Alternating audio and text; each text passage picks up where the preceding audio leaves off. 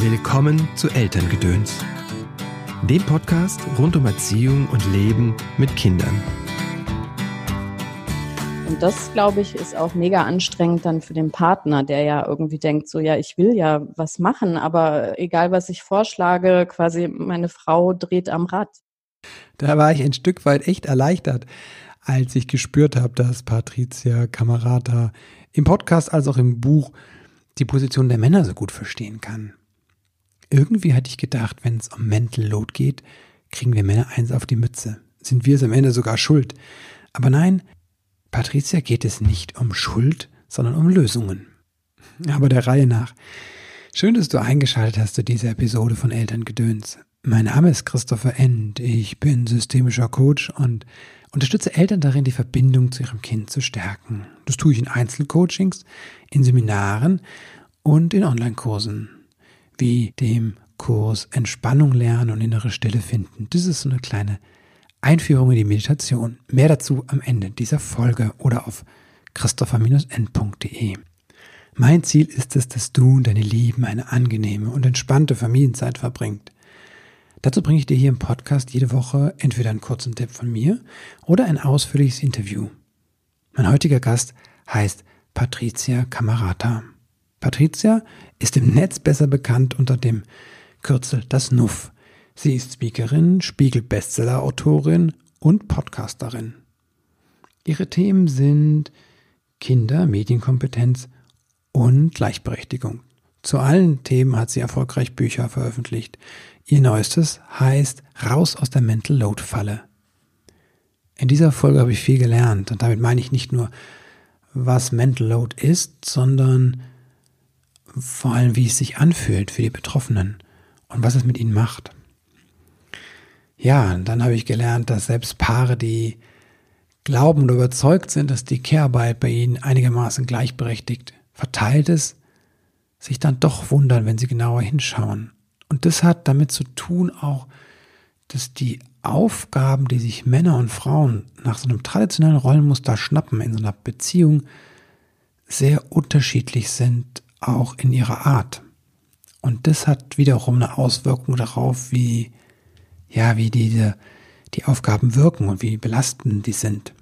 Und besonders eindringlich war das für mich, als Patricia selbst über ihre Erfahrung gesprochen hat. Also, lassen wir sie zu Worte kommen. Hallo Patricia, herzlich willkommen im Podcast. Hallo. Schön, dass du da bist. Ich freue mich auch. Ja, und herzlichen Glückwunsch zum Buch. Das neue Buch ist ganz frisch auch draußen. Ja. Äh, raus aus der Mental Load Falle. Mhm. Und äh, kannst du mal erklären für die, die noch nicht wissen, was ist denn Mental Load? Also Mental Load, das ist, äh, man muss es lustigerweise vor allem Frauen gar nicht so kompliziert erklären. Das ist die unendliche To-Do-Liste, die im Kopf den ganzen Tag und eigentlich auch äh, nachts rattert.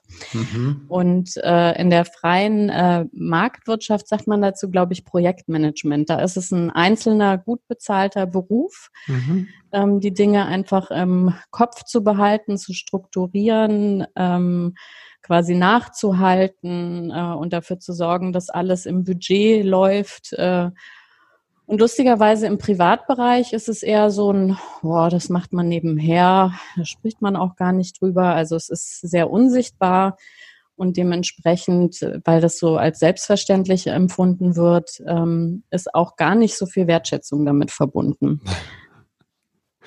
Wenn ich jetzt den äh, Ahnungslosen spielen würde, würde ich ja sagen, dann, äh, aber was ist denn daran so schwierig? Jetzt klar verstehe ich, dass es irgendwie anstrengend ist, vielleicht die Spülmaschine auszuräumen. Aber was ist denn jetzt anstrengend, äh, das zu organisieren? Genau, das äh, ist, äh, stimmt soweit, dass es für die Spülmaschine an sich nicht anstrengend ist, aber die Spülmaschine ist natürlich eins von ungefähr 10.000 Details. Mhm. Ähm, und der Haushalt, das glaube ich, ist immer auch noch ganz gut organisierbar. Ähm, aber spätestens, wenn dann eben die Kinder dazukommen, dann wird's schnell komplex. Und dann ist auch sehr viel Verantwortungslast damit verbunden, weil man eben nicht eine Sachaufgabe hat, also Spülmaschine einräumen, ja, aber ähm, zum Beispiel Kinderbetreuungsplatz finden. Da hängt natürlich dran äh, die Verantwortung auch, äh, dass man einen guten Platz will, wo sich die Kinder gut fühlen, wo die sich entfalten können, wo die gerne hingehen, wo man dann auch entspannt selber wieder arbeiten gehen kann, weil man weiß, dass sie da sind. Ähm, und das ist eben nicht so einfach äh, auf der Sachebene sozusagen äh, zu lösen. Und wie gesagt, der Teufel steckt im Detail. Ähm, sprich, wenn also man sowas hat wie das Kind wird zum Geburtstag eingeladen, dann ist der Mental Load eben nicht äh, nur das Geschenk zu besorgen, ähm, sondern den ganzen Ablauf drumherum. Also zum Beispiel rauszukriegen, was wünscht sich das Kind denn, dass die Feier macht? Was haben wir vielleicht letztes Jahr schon geschenkt, dass man das nicht irgendwie doppelt schenkt? Wie kommt eigentlich das Kind dahin? Wie kommt es wieder weg, wenn es in der mhm. Schule ist? Eine Vollmacht mitzugeben, äh, dass die Eltern das vielleicht abholen dürfen, dann in den Terminkalender zu gucken, ähm, wer von den Eltern das äh, übernehmen kann, die Kinder dann wieder abzuholen, ähm, ob es vielleicht irgendwelche Nahrungsmittelunverträglichkeiten gibt, die man kommunizieren muss. Und so kann man allein an der Sache äh, quasi Kind ist zum Kindergeburtstag eingeladen, ähm, so eine Riesenwolke an Aufgaben machen, die eben den, denen, die das im Alltag nicht organisieren, gar nicht so klar ist. Mhm. Mm. Und das, woran liegt das? Also, dass, dass, dass ich einfach die Erfahrung nicht habe, also dass die andere Seite quasi, dass dem das nicht so klar ist? Ja, also es ist ähm, eine Sozialisierungsfrage auf alle Fälle. Also Frauen kriegen das sozusagen ähm, mit in die Wiege schon gelegt, diese Unterstellung, ihr seid diejenigen, die sich kümmern. Wenn ihr, wenn du später Kinder haben willst, dann bist du dafür zuständig, auch wenn du selber arbeiten gehst. Es gibt so Glaubenssätze wie, äh, die Mutter ist das Beste für das Kind. Dann gibt es mhm. auch äh, solche Geschichten wie die Frage, wie ist denn die Elternzeit verteilt? Ähm, und da kommt eben mit rein, ähm, dass man sich in den meisten Fällen, ähm, also es ist ja nach wie vor so, dass zwei Drittel der Männer gar keine Elternzeit nehmen ah, wow. und ein Drittel 3,1 Monate im Schnitt oder so. Und wenn man 14 Monate Elternzeit hat und gerade die ersten Monate übernimmt, mhm. dann erarbeitet man sich tatsächlich einfach einen Kompetenzvorsprung. Mhm. und der ist nicht ganz so einfach wieder einzuholen. Auch äh, wenn man irgendwann merkt, Mensch, hier gibt es irgendwie eine Schieflage, dann ist es schon ein ganz schöner Kampf, äh, diesen Kompetenzvorsprung eben auch nicht auszuspielen, sich zum Beispiel darauf zu verständigen, wie sieht denn so ein mögliches Ergebnis aus und dem anderen dann aber auch zu gestatten, seinen eigenen Weg zu finden dorthin. Du beschreibst das im Buch an einer Stelle, ähm, dieses typische aber das Kind will ja nur die Mama haben, ne? Es ruft ja nur mhm. nach Mama. Ne? Und äh, wenn der Papa sich auch bemüht, das ist ja auch gerade auch viele Leute, die jetzt hier zuhören, sind ja wirklich ganz engagierte und Väter, die denen das Wohl ihrer Kinder am Herzen liegt. Und trotzdem ist dann manchmal das Gefühl da, das funktioniert ja nicht. Ne? Und bei Mama funktioniert es besser.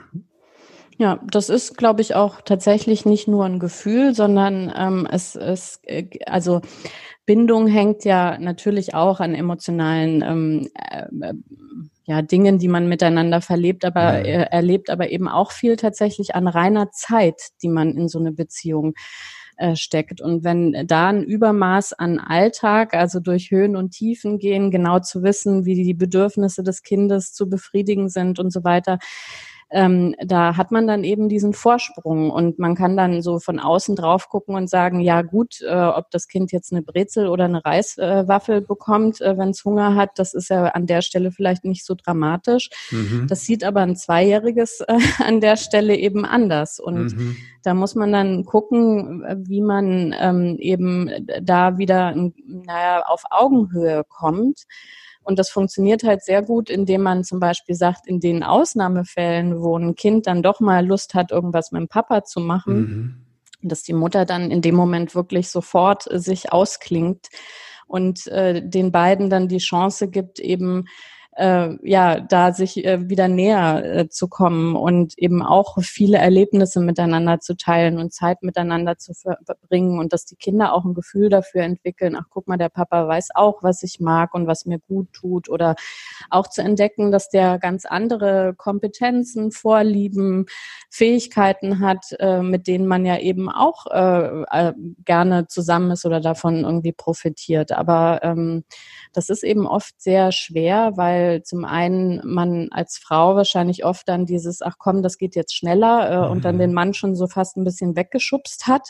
Mhm. Ähm, oder auch manchmal das ja emotional schwer auszuhalten ist, wenn es zum Beispiel ums Trösten geht. Also mhm. zu wissen, wenn ich mein Kind tröste, dann dauert das 20 Sekunden und wenn der Papa das macht, fünf Minuten. Mhm. Ähm, das tut ja allen Beteiligten sozusagen äh, weh einfach, ja. ja. Mhm. Ähm, und auf der anderen Seite natürlich dann ähm, ja, sich äh, auch ersetzbar zu fühlen. Das macht vielleicht der ein oder anderen Frau auch äh, Probleme. Mhm. Ähm, aber ich kann es genauso gut verstehen, wie äh, wenn ein Vater sagt, ich will eben nicht zweite Klasse Elternteil sein und ähm, aus irgendwelchen Gründen haben wir es jetzt eben so organisiert, dass die Elternzeit zum größten Teil die Frau übernommen hat, aber jetzt will ich aufholen und dann muss man irgendwie einen Modus finden, wie das dann auch tatsächlich funktioniert.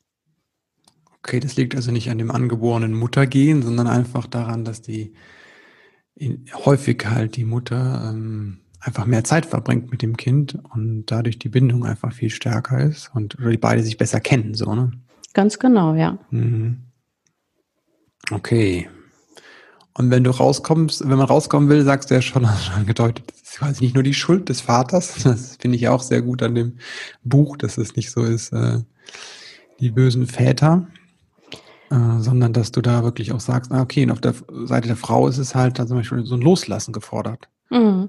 Es geht überhaupt auch in der ganzen Thematik gar nicht um Schuld. Also das mhm. finde ich ist immer ganz wichtig äh, zu sagen.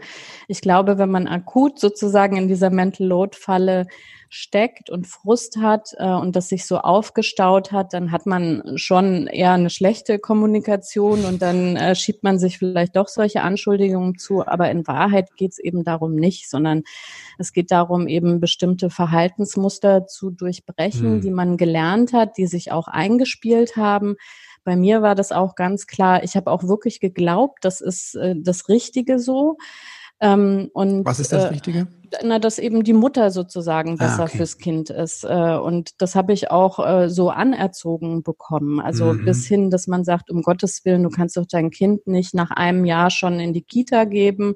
Mhm. Äh, und äh, das ist mir dann auch total schwer gefallen. Und dann habe ich aber eben das Glück gehabt, dass wir eine ganz tolle Kita hatten, wo ich gesehen habe, Moment mal, die Erzieherinnen, die geben den Kindern so viel Aufmerksamkeit und wirklich auch Liebe und Geborgenheit und bieten denen Dinge, die ich denen gar nicht bieten kann, wow. dass es am Ende eben so war, wenn man das Kind abholen will, dass das äh, meistens, also zumindest wie es dann äh, sprechen konnte, hieß so, äh, kannst du noch mal einkaufen gehen und mich später abholen oder so. Und mhm. da schwant einem dann schon, äh, dass es für ein Kind auch toll ist, mehrere feste Bezugspersonen mhm. zu haben und davon zu profitieren, dass es eben so ganz andere Aktions Möglichkeiten irgendwie gibt. Also mir liegt zum Beispiel das Basteln überhaupt nicht. Äh, und äh, im Kindergarten wurde das halt quasi täglich zelebriert und mhm. meine Kleinkinder fanden das ganz, ganz toll. Und mhm. so ist es natürlich auch mit dem, was irgendwie Väter äh, bieten können, ja, dass das ja ganz unterschiedliche Sachen auch sein können zu dem, was eben Mütter äh, bieten können. Ja, habe ich gerade eine ganz große Wertschätzung rausgehört und gefühlt gegenüber den Erzieherinnen. Das ähm, finde ich auch total schön, weil das, glaube ich, gerade ganz wichtig ist, dass die Menschen, die da arbeiten, das auch so sehen, ne? so einen ganz wertvollen. Absolut. Beitrag also ich, ich glaube wirklich, dass, also in, in unserem Fall, wenn ich auf meine Kinder gucke, die ja nun länger aus dem Kindergartenalter raus äh, sind, die, ich finde sie total gelungen und man fragt sich ja dann immer, sind die so schon immer gewesen? Hat man da selber was beigetragen? Äh, und aber ganz viel, glaube ich, ist wirklich aus dem Kindergarten auch gekommen, weil ähm, ja, äh, das sind eben auch gelernte Berufe. Ne? Also da ist natürlich Passion auch ganz viel mit mhm. dabei, aber ähm, eine, eine ausgebildete Pädagogin, glaube ich, kann einfach auch nochmal den Kindern was ganz anderes bieten und mit auf den Weg geben, als ich das so äh, als Mutter im Alltag mit noch 25 Aufgaben eben äh, manchmal auch äh, leisten kann. Hm. Also viele Bildungspersonen bereichern. Würde ich sagen, ja. Insofern bereichert dann auch der, der andere Partner in der Beziehung, in der wie komme ich da hin, wenn ich jetzt, das hat sich eingespielt, ne, und Wie kommt man denn da raus? Du sagst ein bisschen loslassen, ein bisschen mehr aushalten. Ja. Ähm, also es ist natürlich ja ein komplexes Problem mhm. und wenn mhm. man mal ganz am Anfang sozusagen anfängt, äh, wir haben ja ähm, auch im Podcast darüber gesprochen, dass eben sehr vieles unsichtbar ist. Mhm. Und es gibt ähm, so Studien, äh, wenn man also die Paare befragt, äh, fühlt ihr euch denn gleichberechtigt? Sagt mal so Prozentsätze, wie viel äh, To-Dos und Verantwortung ihr jeweils übernehmt dann sagt ein ganz großer Teil von Paaren, ach Mensch, das ist eigentlich ziemlich gut verteilt bei uns. Mhm. Und wenn man dann aber konkret fragt, wie sieht's denn aus? Wer schneidet denn dem Kind die Fingernägel? Wer guckt mhm. denn, wenn es kalt wird, ob die Hallenschuhe mit den weißen Sohlen noch passen? Mhm. Ähm, wer guckt denn beim Abholen in den Wechselwäschesack? Äh, wer gießt die Blumen bei euch? Äh, wer äh, prüft den Reifendruck, wenn ihr in Urlaub fahrt, etc.? Dann kommt plötzlich eben doch ein ganz schönes Ungleichgewicht raus. Und ähm, zudem gibt es auch noch so tatsächlich, also statistisch gesehen, das mag individuell immer anders sein, aber statistisch gesehen äh, bei den Geschlechtern nochmal ähm, den Unterschied, dass Frauen eher Aufgaben übernehmen, die sehr oft, also täglich eigentlich anfallen und auch oft mit Zeitdruck verbunden sind. Und man mhm. ist da nicht sehr flexibel nach hinten raus sozusagen äh, die Deadline zu verschieben. Und Männer übernehmen eher so Dinge, die seltener auftreten, wie das Auto zum TÜV, das äh, mhm. äh, Fahrrad reparieren, die Batterien im Rauchmelder auswechseln. Mhm. Und ähm, da ist natürlich klar, TÜV alle zwei Jahre, aber da hat man schon ein bisschen mehr als um 15 Uhr muss das Kind vom Kindergarten abgeholt mhm. werden. Und deswegen ist, glaube ich, der allererste Schritt, sich genau diese Muster klar zu machen und sich mal hinzusetzen und wirklich so eine richtig lange Liste zu machen und dann gar nicht ähm, nur zu zählen, was gibt es für Dinge, die wir tun, sondern da liegt ja eben der Mental Load. Wer denkt da eigentlich dran mhm. und wer initiiert das? Und da kommt dann oft raus, dass das Kreuzchen eben sehr oft bei der Frau ist. Und ich, da habe ich auch aus ganz vielen Workshops das Feedback, Frauen, die eben sagen, Mensch, also es ist tatsächlich so, dass mein Mann gut die Hälfte von allen Aufgaben übernimmt, aber ich muss ihn immer dran erinnern. Ich muss sagen, jetzt steht das und das dran, kannst du bitte mal. Und da sagt er auch immer ja und macht das auch. Mhm. Aber letztendlich ist es für mich eben eine zusätzliche Arbeit, nicht nur die Dinge alle im Kopf zu haben, sondern das an den Mann zu delegieren. Manchmal macht man dann auch so Convenient-Päckchen, dass man eben Sachen tatsächlich im wahrsten Sinne des Wortes irgendwie vorpackt, wenn der Mann irgendwie äh, am Wochenende mit den Kindern auf den Spielplatz mhm. geht oder so, dann kriegt er die Wickeltasche mit dem Getränk, mit dem Sonnenhut und so weiter alles mhm. in die mhm. Hand gedrückt. Ja, und das äh, verursacht eben insgesamt dieses Ungleichgewicht. Also einfach erstmal aufzählen und dann aber gucken, wie oft kommt das vor und wer initiiert das. Mhm. Und dann hat man eigentlich einen ganz guten Start, weil das ist oft sehr erhellend, äh, weil man eben sieht, Mensch, da passiert doch relativ viel was ich im Alltag einfach gar nicht mitbekomme, weil ich eben vielleicht Vollzeit berufstätig bin und außer Haus bin. Mhm. Und ähm, für die Frau äh, löst sich auch ein bisschen dieses Gefühl auf, was man manchmal abends hat, äh, nämlich, was habe ich eigentlich den ganzen Tag gemacht? Genau. Ähm, das da auch noch mal ein bisschen transparent zu machen. Und ja. dann, wenn man das alles hat, wirklich in den Modus zu kommen, einmal in der Woche das zu besprechen, am besten auch irgendwie schriftlich festzuhalten, also welche Termine gibt's, wer kümmert sich drum, wer ist wann da, was ist da zu tun. Ähm, und da lernt man natürlich mit der Zeit eben auch so Best Practices, kann dann das eben übernehmen, was jemand vielleicht lange gemacht hat. Man kann auch bewusst rotieren, um Dinge eben neu zu lernen oder sich mal über andere Sachen zu ärgern. Das kann ja auch äh, ganz schön sein. Äh, Stichwort irgendwie, also bei uns ist das Elternabend. Ich gehe nicht sehr gerne auf mhm. Elternabende, mhm. aber die, da kann man sich eben auch abwechseln. Und wenn man am Anfang eben in dieser Phase ist, wo man doch äh, sehr frustriert und unter Druck ist, dann mhm. finde ich es richtig hilfreich, einmal im Monat mindestens so eine Retrospektive zu machen. Also auf die Sache zu gucken und zu sagen, wie ist es denn jetzt gelaufen? Ähm, was war mhm. gut, was war schlecht? Warum sind Dinge aus dem Ruder gelaufen? Hast du was übernommen, einfach mal schnell so, statt lange irgendwie rumzuerklären? Muss das jetzt nochmal umverteilt werden? Und gibt es vielleicht Dinge, die, die man ja, aus irgendwelchen Gründen zum Beispiel sind ja Männer meistens im Haushalt für die Müllentsorgung verantwortlich. Da kann man auch mal hinterfragen, warum eigentlich, mhm. ja. Also äh, Biomüll runterbringen macht eigentlich niemanden Spaß. Warum ist das die Lebensaufgabe? Kann auch mal die Frau machen und dafür kümmert sich dann der Mann aber ums, keine Ahnung, äh, äh, prüfen regelmäßig, dass äh, Klamotten in der richtigen Größe, in der richtigen Anzahl verfügbar sind oder so. Also was auch immer man mhm. da eben tauschen möchte.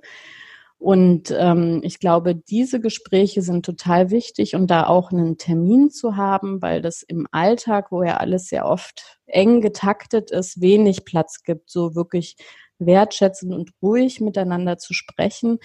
Und wenn man dann manchmal vielleicht so ein Ärgernis hat, dass man dann das geistig verbucht, sagt, ich muss das jetzt nicht machen im emotionalen Zustand. Wir haben eben diesen festen Gesprächstermin und da kann ich mal ansprechen, zum Beispiel, dass ich es total nervig finde, dass die Klamotten immer auf dem Boden rumliegen und ich mich dafür verantwortlich fühle, die alle einzusammeln. Mhm. Ich äh, habe mich natürlich auch schon ein bisschen mit beschäftigt, aber jetzt, wo du es erzählt hast, ist mir auch nochmal ähm, der Stressfaktor irgendwie klarer geworden. Ne? Dieses immer dran denken, also ähm, und vor allem, wenn es diese kleinschrittigen Aufgaben sind, die ja auch noch mit einer sozialen Komponente sind, weil ich muss mich ja mit jemandem auseinandersetzen. Mhm. Zweifel vor allem mit dem Baby oder dem Kleinkind, weil es dann ja noch nicht besonders einsichtsfähig ist und irgendwelche mhm. Dinge aufschieben kann. Das heißt, es ist immer mit einer Dringlichkeit versehen, wie du sagst. Mhm. Im Gegensatz zum TÜV. Und ähm, davon habe ich ganz viele Mikroentscheidungen eigentlich und Mikroplanungen, mhm. die, ähm, die mich die ganze Zeit so halten, so, ne, in so einem Staccato-Rhythmus mhm. quasi, ne, wo ich immer denke, was ist next, was ist next, so. Und dann kommt der Mann nach Hause, jetzt mal wieder halt typisch, und dann lasse ich los, ne, und äh, übergibt das, ne? Aber äh, ja, und dann kommt dieser, dieser, das verstehe ich auch, diesen Zusammenbruch, der dann manchmal passiert, ne? Diese einfache mhm. Erschöpfung. Mhm.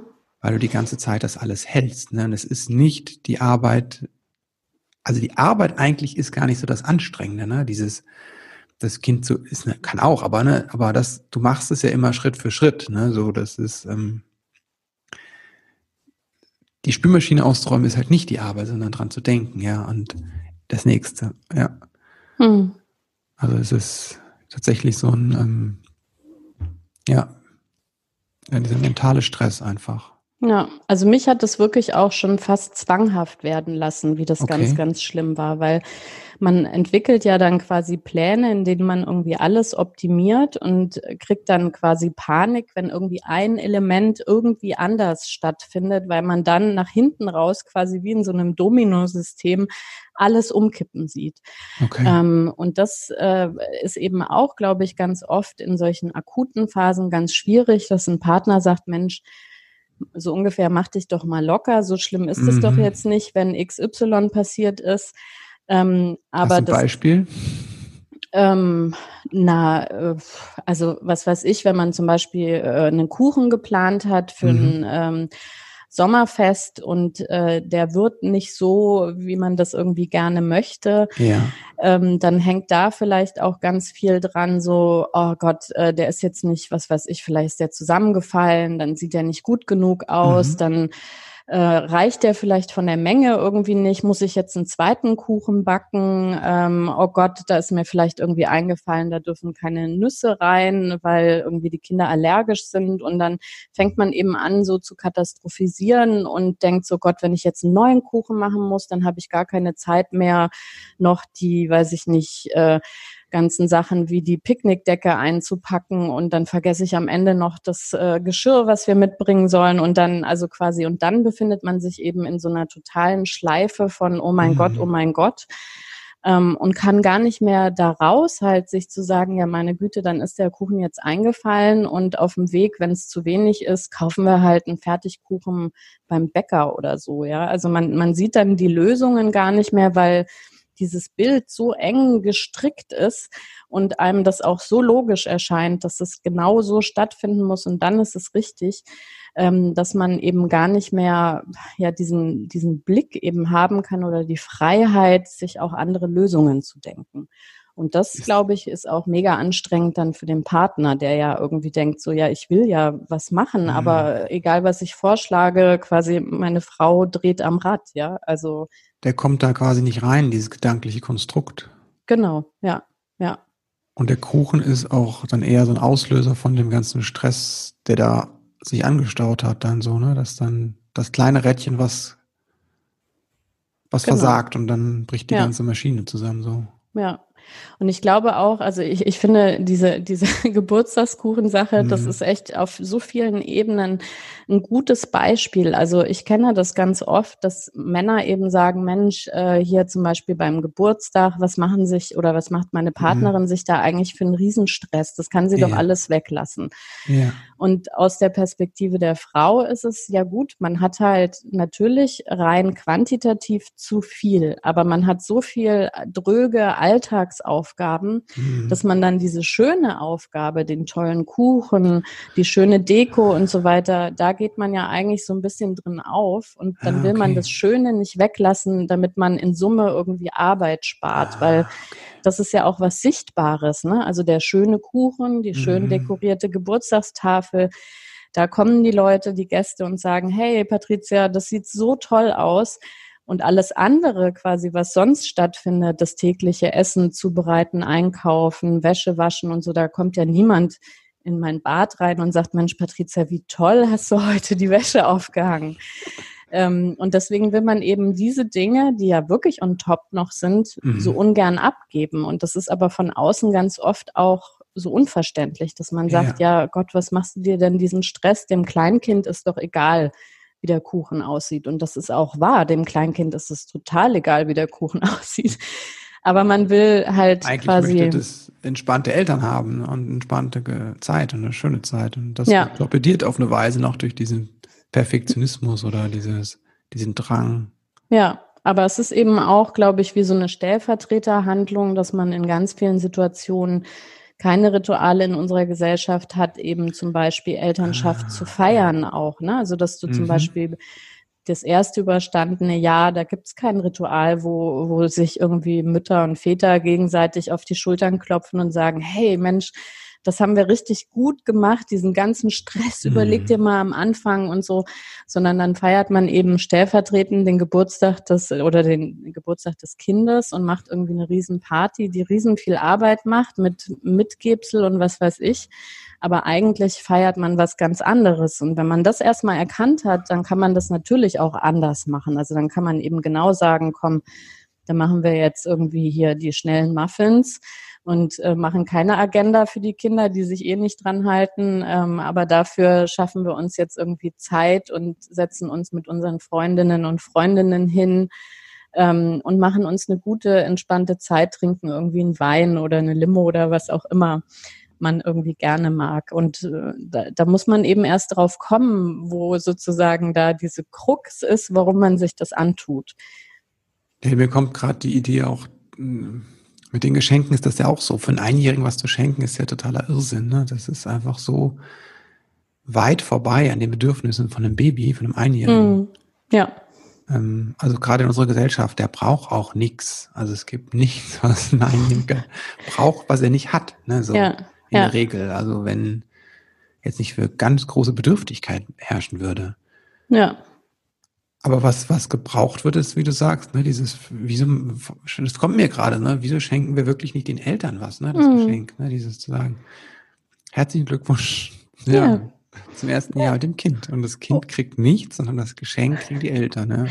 Ja, aber wenn also man das wirklich für Massage oder keine genau, Ahnung was. Ne? Ja, ja, oder einfach, also ich mache das auch tatsächlich, dass ich meinen Freundinnen mindestens immer Blumen oder irgendwie was anderes oder was weiß ich, ein Hörbuch oder mhm. so schenke, weil mhm. man im Alltag nicht zum Lesen kommt oder so, weil ich mir denke, eigentlich ist es ja wirklich, dass man die die Arbeit der Eltern feiern sollte und das Kleinkind, dass es einfach happy, dass es irgendwie ein paar Luftballons gibt oder so, ja, also genau.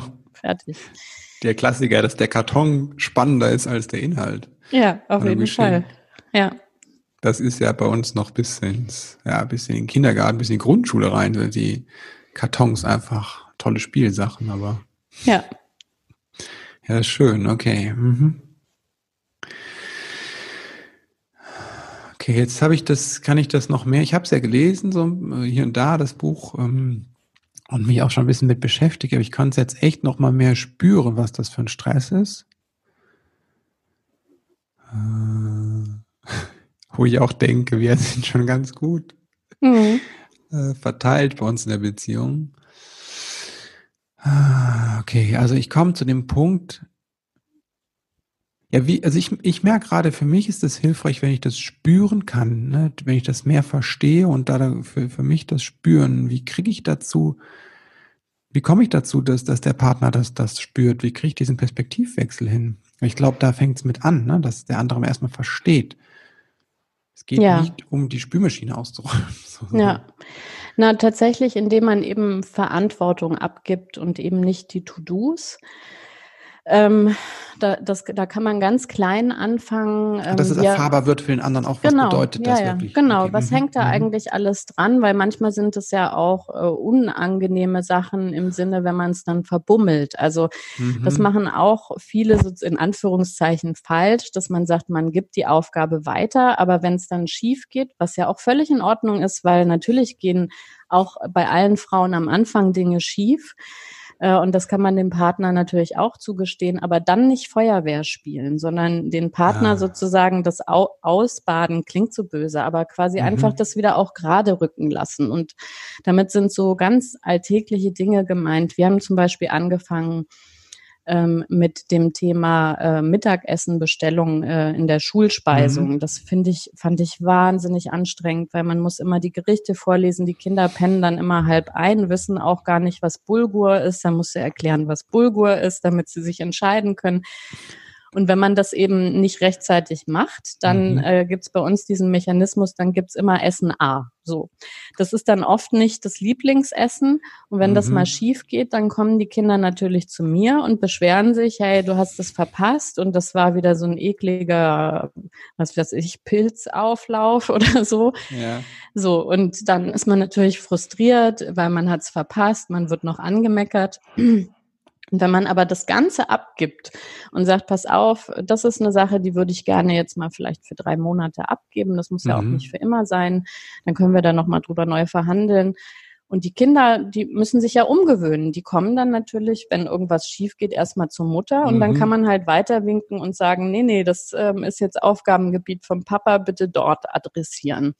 Und ich glaube, das hilft dann eben auch dem anderen Partner, der das bislang nicht gemacht hat, einfach genau diese, diese Erfahrungen zu machen. Was hängt da eigentlich alles dran? Was passiert, wenn das nicht gut klappt?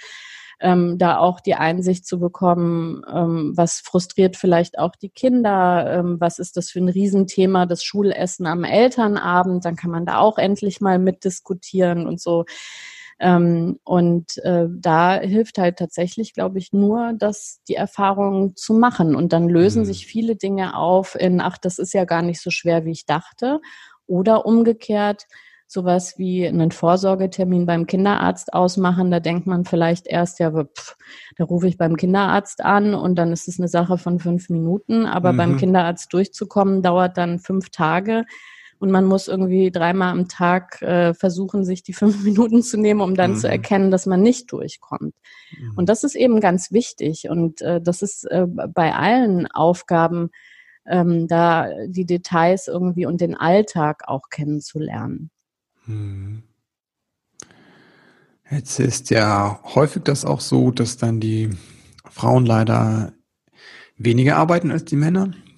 Mhm. Und dass du dann halt dieses, wie du es im Buch auch beschreibst, wirklich dieses Ungleichgewicht einfach hast von der Arbeitszeit als auch vom, vom Einkommen. Du meinst jetzt Erwerbsarbeit, ne? Genau, die sagst, Erwerbsarbeit. Die Frauen ja, arbeiten ja, weniger, das ist ja auch so eine Falle, auch wie man darüber oh, ja, spricht. Danke. Ne? Sorry, ja, gut, dass du mich darauf hinweist, ja. ja. Mhm. Oh wow, guck mal, was ist der, ne? Ich habe neulich die auch. Bezahlte Erwerbsarbeit, genau. Genau. Ich habe neulich auch, ähm, wie, wie, wie, sagen manche äh, zur Elternzeit äh, Kinder, Babyurlaub oder irgendwie gibt's doch auch okay. so, ein, so ein Wort, äh, habe ich neulich auch benutzt und dachte so super. Also manchmal verlassen den Mund komische mhm. Worte und man weiß es selber genau, aber das ist eben Sprachgebrauch. Aber es lohnt immer darüber auch nachzudenken. Ja, ja, das ist, ist ja gut. Ne? Sonst Können wir es nicht verändern. Also die bezahlte Erwerbsarbeit. Mm. Und dann sieht es manchmal so, oder meistens häufig so aus, dass der Mann mehr in dem Bereich arbeitet mhm. und dann auch noch mehr da verdient. Mhm. Und das macht dann irgendwie Veränderungen irgendwie auch schwierig für viele genau. Familien. Das, äh, das hat man ja jetzt in der Corona-Zeit, glaube ich, auch sehr, sehr deutlich mhm. sehen können, wenn es darum geht, äh, wer übernimmt denn jetzt quasi die zusätzliche Kinderbetreuung, das sogenannte Homeschooling etc.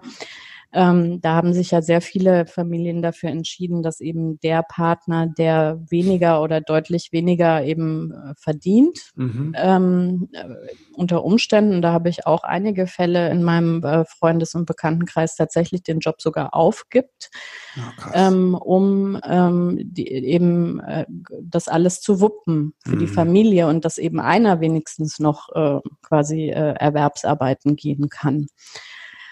Und das ist immer naheliegend natürlich, äh, das so zu machen. Ähm, aber da finde ich zumindest, ist, ist es auch wichtig, auf eben Langzeit- oder mittelfristige und Langzeitfolgen zu gucken.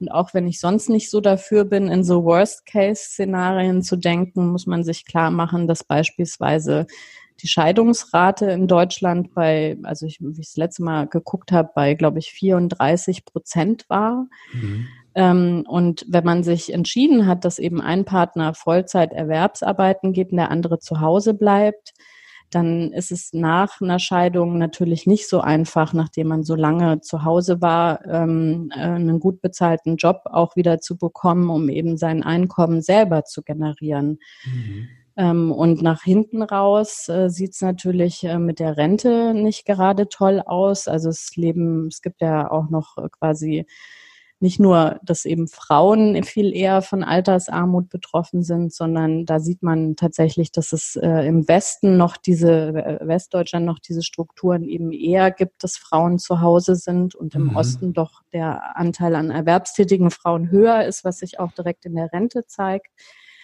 Ähm, aber auch da ist es eben so, selbst wenn man verheiratet war und die Rentenpunkte ähm, geteilt werden, dann reicht das eben überhaupt gar nicht zum Leben. Und das sind mhm. äh, solche Langzeitfolgen eben von diesem Modell. Einer arbeitet äh, 100 Prozent und der andere eben gar nicht oder bis zu 50 Prozent. Ähm, und das erscheint eben im ja im akuten Fall immer für eine ganz gute Lösung, weil das natürlich äh, eine Spezialisierung der Verantwortlichkeiten äh, mit sich bringt ähm, und äh, auch leichter zu organisieren ist, als wenn alle beide eben erwerbstätig sind. Aber es bringt eben viele Schwierigkeiten auch äh, ja, mit sich oder Gefahren, sage ich mal, die man sich zumindest bewusst, in, bewusst machen sollte, wenn man sich ähm, ja, in, in, für so ein Modell eben entscheidet. Und da hängt natürlich auch wieder das Thema, was wir eben dran hatten mit Kompetenzvorsprung im Privaten mhm. ähm, und auch ähm, dieser Faktor, was macht es dann auch mit der Beziehung der Kinder zu dem jeweiligen Elternteil, der eben vielleicht zum großen Teil außer Haus ist. Mhm. Wie, wie gehe ich dann damit um? Also ich meine, dann sie sind ja dann trotzdem zementiert und häufig ähm, wenn da noch irgendwie Immobilien oder Eigentum dann drin ist, dann ähm, ist man fast schon im Zwang, Geld zu verdienen. Also.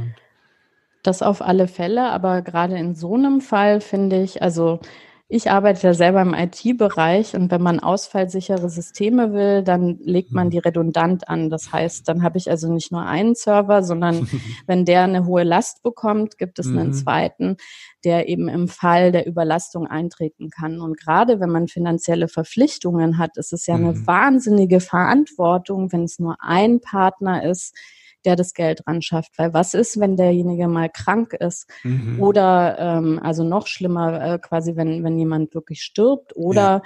banal, äh, wenn der Arbeitgeber furchtbar ist, ja, dann mhm. kannst du eben auch nicht einfach wechseln. Also das ist ja eben das Problem bei vielen, die sagen, ich würde schon gerne, was weiß ich, wenigstens auf 32 Stunden reduzieren. Aber da sagt der Arbeitgeber, nö, das machen wir nicht. Und wenn man ja. dann aber der Alleinverdiener ist, dann kann man eben nicht einfach sagen, hier gut, dann kündige ich jetzt. Vielen Dank. Äh, dann suche ich mir was Neues, ähm, weil man äh, eben ja die, die Haupteinnahmequelle der Familie ist. Und deswegen finde ich persönlich, ist es eine sehr, sehr gute Idee, sich auch diese Last möglichst zu teilen und dass man eben darauf achtet, dass beide Partner wirklich gut Geld verdienen, um sich an der Stelle zu entlasten und sich genau diese frei, diese Verhandlungsfreiräume auch zu schaffen und zu sagen, ähm, Worst Case, wenn einer von uns beiden eben mal eine bestimmte Zeit nicht arbeiten kann, kriegen wir das hin, mhm. ähm, können weiter unsere Raten zahlen. Ähm, aber äh, wir sind eben nicht äh, auf Gedeih und Verderben darauf angewiesen, genau diesen Job jetzt für alle Ewigkeiten zu machen, egal wie fies irgendwie der Chef oder die Chefin oder das Unternehmen an sich irgendwie ja. ist. Das sind ja nicht so die, die schönsten Themen, mit denen man sich auseinandersetzt, ne? Tod und äh, Krankheit oder Arbeitslosigkeit oder ähm, ja. Ja, nee, das, genau, das ist ja eher aversiv und das ist ja, ich finde es ja auch total richtig, dass man eigentlich eben immer davon ausgeht, hey, wir kriegen das hin mhm. und es passiert nichts Schlimmes. Aber ich glaube, ähm, eben für diese, diese Rahmenbedingungen, die Familien ja wirklich dann ähm, große Probleme machen können, ist es mhm. schon wert, da einmal über die gegenseitige Auffassung zu sprechen, was man sich da eigentlich wünscht. Mhm. Um, ähm, und da aber noch so als Randbemerkung, ich glaube, eine ganz große Schwierigkeit äh, für viele Familien ist es auch, und da kann ich auch aus eigener Erfahrung sprechen, wir haben halt einmal eine Auffassung diskutiert mhm. und dann sind wir losgelaufen und dann habe ich irgendwann festgestellt, ach Mensch, irgendwie will ich das doch anders. Mhm. Ähm, und deswegen ist es, glaube ich, auch wichtig, dass man äh, so, weiß ich nicht, einmal im Jahr, alle zwei Jahre guckt, passt das eigentlich noch? Hat sich das mhm. so entwickelt, wie wir das irgendwie gerne wollen? Und wenn nein, wie steuern wir da eigentlich nach? Ja, okay. Auch da im Gespräch bleiben. Ja. Ja, Patricia, vielen, vielen Dank äh, also nicht nur für dieses Gespräch, sondern auch ähm, einfach für deine Arbeit, für dein Buch und den Blog und die ganze ähm, Energie, die du da schon lange reingibst. Und ähm, ja, auch von Väterseite einfach danke für diesen offenen Blick, der, der halt ähm, darüber hinausgeht, über eine einfache Schuldzuschreibung, sondern da auch ein Verständnis zu haben für beide Seiten und ähm, ja, nach konstruktiven Lösungen zu finden, die miteinander gehen und halt äh, nicht gegeneinander und nicht auseinander. Ja. ja, dafür ein, ein großes Dankeschön. Ich glaube, das tut nicht nur den Eltern gut, das tut dann auch vor allem auch den Kindern gut, wenn es so, ein, so eine Beziehung ist, die sich so entwickelt und sich gegenseitig stützt.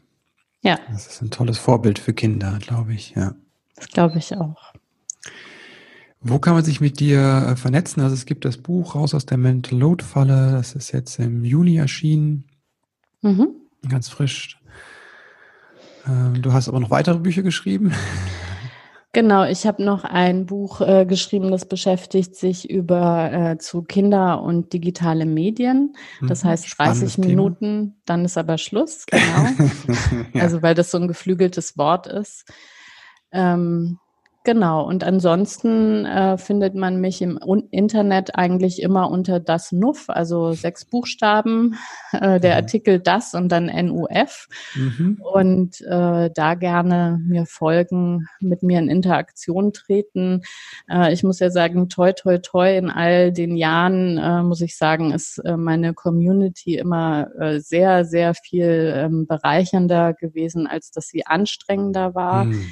Und das finde ich ist gerade in den Familienthemen wirklich eine tolle Sache, weil man einfach jenseits dieser Werbewelten im Fernsehen und auf Plakaten mhm. einfach Familienalltag und so Best Practices äh, diskutieren kann und auch äh, Einblick in Welten bekommt, die äh, man vielleicht so nicht in unmittelbarer Nähe hat, die man dann aber eben mitdenken kann und man dann auch so seine seine Mitstreiterinnen sozusagen findet. Das ist das Tolle am Netz.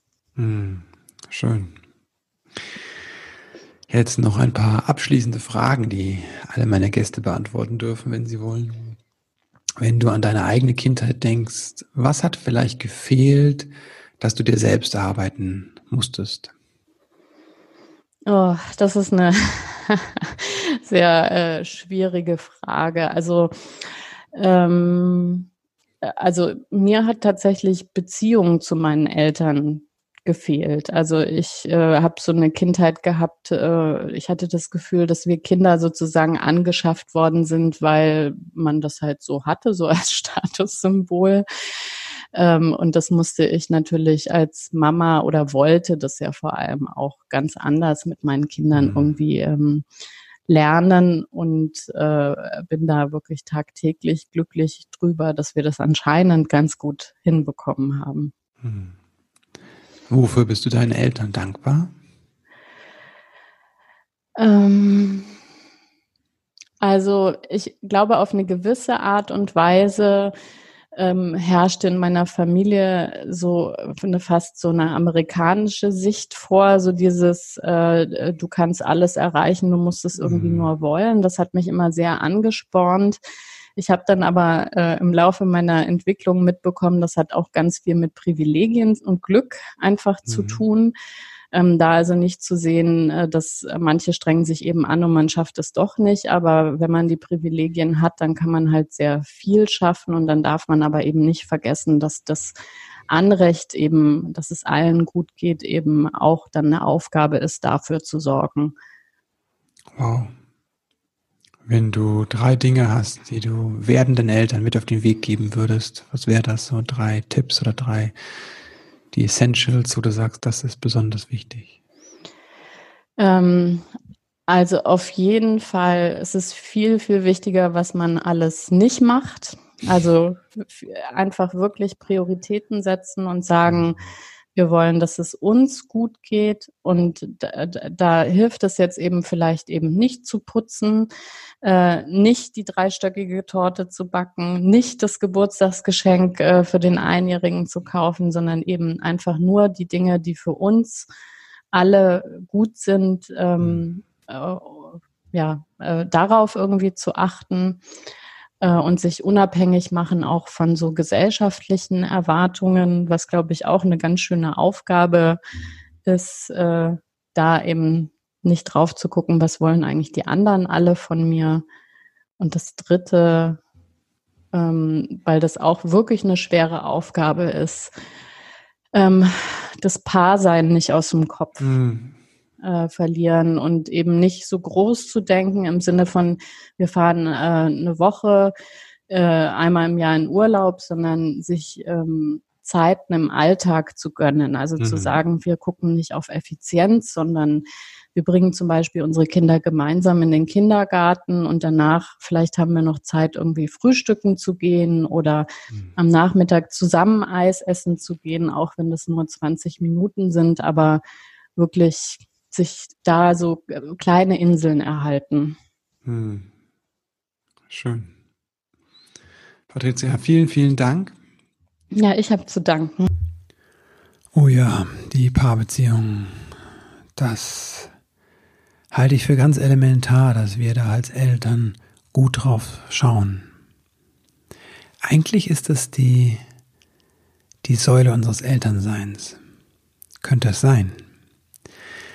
Und es ist ja auch das, aus dem in der Regel die Elternschaft entstanden ist, aus dieser Verbundenheit zwischen zwei Menschen, die sich geliebt haben und dies lieben. Ich habe irgendwo gelesen letztens, dass ein Großteil der Paare sich nach der Geburt des zweiten Kindes trennt oder die Trennung da ihren Beginn hat. Und ich kann mich noch gut erinnern, wie herausfordernd das bei uns war, das zweite Kind. Ja, und Nora Imlau hat mir mal erzählt, dass das eigentlich auch nicht so schlau ist, wenn man sich nur auf das Kind konzentriert, weil das Kind geht irgendwann. Das ist die Aufgabe des Kindes, hat sie gesagt, zu gehen, in die Welt zu gehen. Wir kümmern uns 12, 14, 18, 20 Jahre und mehr um das Kind und dann geht das Kind. Und wenn wir da nicht aufgepasst haben und auch in die Beziehung zu unserem Partner und die Beziehung zu uns selbst investiert haben, dann stehen wir ganz allein da. Deswegen ist mir das so ein Anliegen. Und am Ende des Tages gibt es immer eine, immer einen Punkt, wo es wichtig ist, sich trennen zu können auch. Und das ist ein großer Fortschritt unserer Gesellschaft. und gleichzeitig eine Herausforderung gut hinzuschauen und rechtzeitig gut dafür zu sorgen, dass diese Partnerschaft wirklich eine Säule wird. Ja, wenn du da was tun möchtest, dann habe ich einen heißen Tipp für dich. Hol dir das Buch Mental Load, also raus aus der Mental Load Falle von Patricia. Das kann ein echter Gamechanger werden. Ganz ehrlich, ich habe gemerkt, dass ich da immer noch manche blinden Flecken habe. Und mir tut es so gut, mit jemandem zu sprechen. Und mir tut es so gut, da was zu lesen und zu sagen, ah, okay, so ist das. Das verändert etwas. Und manchmal ist es auch so, dann habe ich Dinge schon gelesen und ich habe die schon ganz oft gehört und jetzt höre ich sie aber aus einem neuen Blickwinkel. Und dann könnte man sagen, ja, ich habe es ja schon mal gelesen in anderem Zusammenhang. Aber nein, weil diese Muster in uns so stark sind, weil die Muster so stark sind in unseren Familien, in unserer ganzen Gesellschaft, brauche ich, brauchen wir alle, davon bin ich überzeugt, dieses stete Tropfen hüllt den Stein und noch ein Buch und noch ein kleinen Podcast. Also sei dir da nicht, sei dir da nicht böse, wenn du sagst, ah, eigentlich kenne ich es schon, aber ich lese es nochmal. Nein, nein, nein, nein. Das ist wie eine Bestätigung, die wir brauchen, die uns gut tut, die uns hilft, uns von diesen alten Mustern zu lösen. Ja, und wenn du noch einen anderen Tipp haben willst, dann ich habe ganz viele. Ich habe so viele. Ich dieses ganze zweite Halbjahr ist so voll Sachen. Im Oktober kommt unser Buch. Boah, ich bin so aufgeregt. Es kommen ganz viele Tagesseminare und noch mehr. Und es kommt was zu Paarbeziehungen. Ja, es kommt jetzt was zu Paarbeziehungen. Ich will auch nicht zu viel verraten. Der Kreis der Väter steht an, ist aber schon so gut wie voll hier in Köln. Also wenn der Podcast rauskommt, ist wahrscheinlich kein Platz mehr. Wo noch Plätze frei sind und was mir total am Herzen liegt und was wichtig für dich sein kann, für die Verbindung zu dir, zu deinem Partner und zu deinem Kind, ist mein Online-Kurs. Jetzt muss ich selbst überlegen. Entspannung lernen und innere Stille finden. Das ist eine Art Einführung in die Meditation, geht vier Wochen lang, sind vier Live-Webinare, da gibt es eine Aufzeichnung zu, aber wenn du kannst, komm in die Webinare, ne? Das wird so cool werden, das ist so schön, das ist so, oh, das hat das letzte Mal war das so wunderbar ähm, ja, ich bin da immer noch ganz beseelt und ich freue mich total auf den Kurs und ich freue mich, wenn du dabei bist. Und Meditation muss nicht ernst sein und still und verkrampft und so. Nein, nein, nein. Wir werden was ganz Bewegtes machen. Wir werden tolle Sachen ausprobieren und du darfst die Sachen auch scheiße finden. Ja, ich bin dir nicht böse. Ich biete dir ganz viele Dinge an. Ich bin für dich da. Ich bin für deine ersten Schritte in Richtung Achtsamkeit, Meditation da. Ne? Und ich nehme dich da in die Hand und da gibt es QAs, also Fragerunden, da kannst du ganz einfach fragen und ich bin für dich da und die anderen auch. Das ist ein, kann ein ganz berühr, berührbarer Raum werden. Genau, jetzt genug der Werbung und der Lobhudelei. Ich wünsche dir eine ganz wundervolle Woche. Hier fangen die, die, fängt die Schule an in NRW und alles steht Kopf wegen Corona und allen Bedingungen. Und ja, ich merke eine große Leichtigkeit bei mir gerade und ich bin ganz dankbar, dass ich hier so einen Podcast habe und du zuhörst. Ähm, ja, ich wünsche dir alles Liebe. Fühl dich gedrückt in diesen berührungslosen Zeiten.